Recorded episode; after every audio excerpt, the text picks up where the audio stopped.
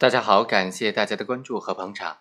今天呢，给大家讲一讲，在交通事故发生之后，家属所获得的精神损失费，要不要在亲属之间进行平均分割呢？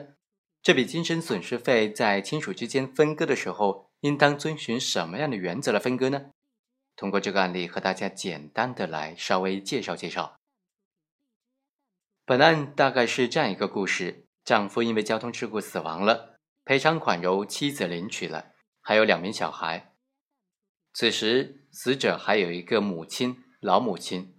这个老母亲呢，拿不到赔偿款，就状告他的妻子，要求分割。当然，这个死者最终查明还有四个兄弟姐妹，这个老母亲也并非是生活无依的，还是有其他儿女能够来抚养的。老母亲就主张对这笔赔偿款都进行平均分割。这个妻子被告啊，就主张说，他还有两个小孩需要抚养，需要大量的抚养费，所以要求分割的时候予以多分。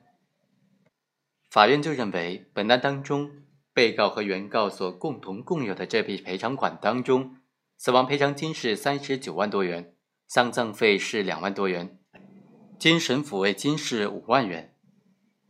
考虑到原被告对于死者的离去，都遭受到了巨大的精神损害，但是实际上，他们所受到的精神损害大小是没有办法权衡、没有办法衡量的，没有办法比较出原被告谁遭受的精神损害更大。所以呢，精神抚慰金是应当来平均分割的，而死亡赔偿金呢，是被害死亡之后，由侵权人对被害人的近亲属所给予的物质补偿、精神补偿。是一种补偿性的赔偿款。同样，作为被害人的第一顺位继承人，配偶、父母、子女都有权利分割这笔死亡赔偿金。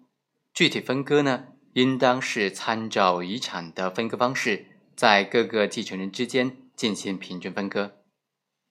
好，以上就是本期的全部内容，我们下期再会。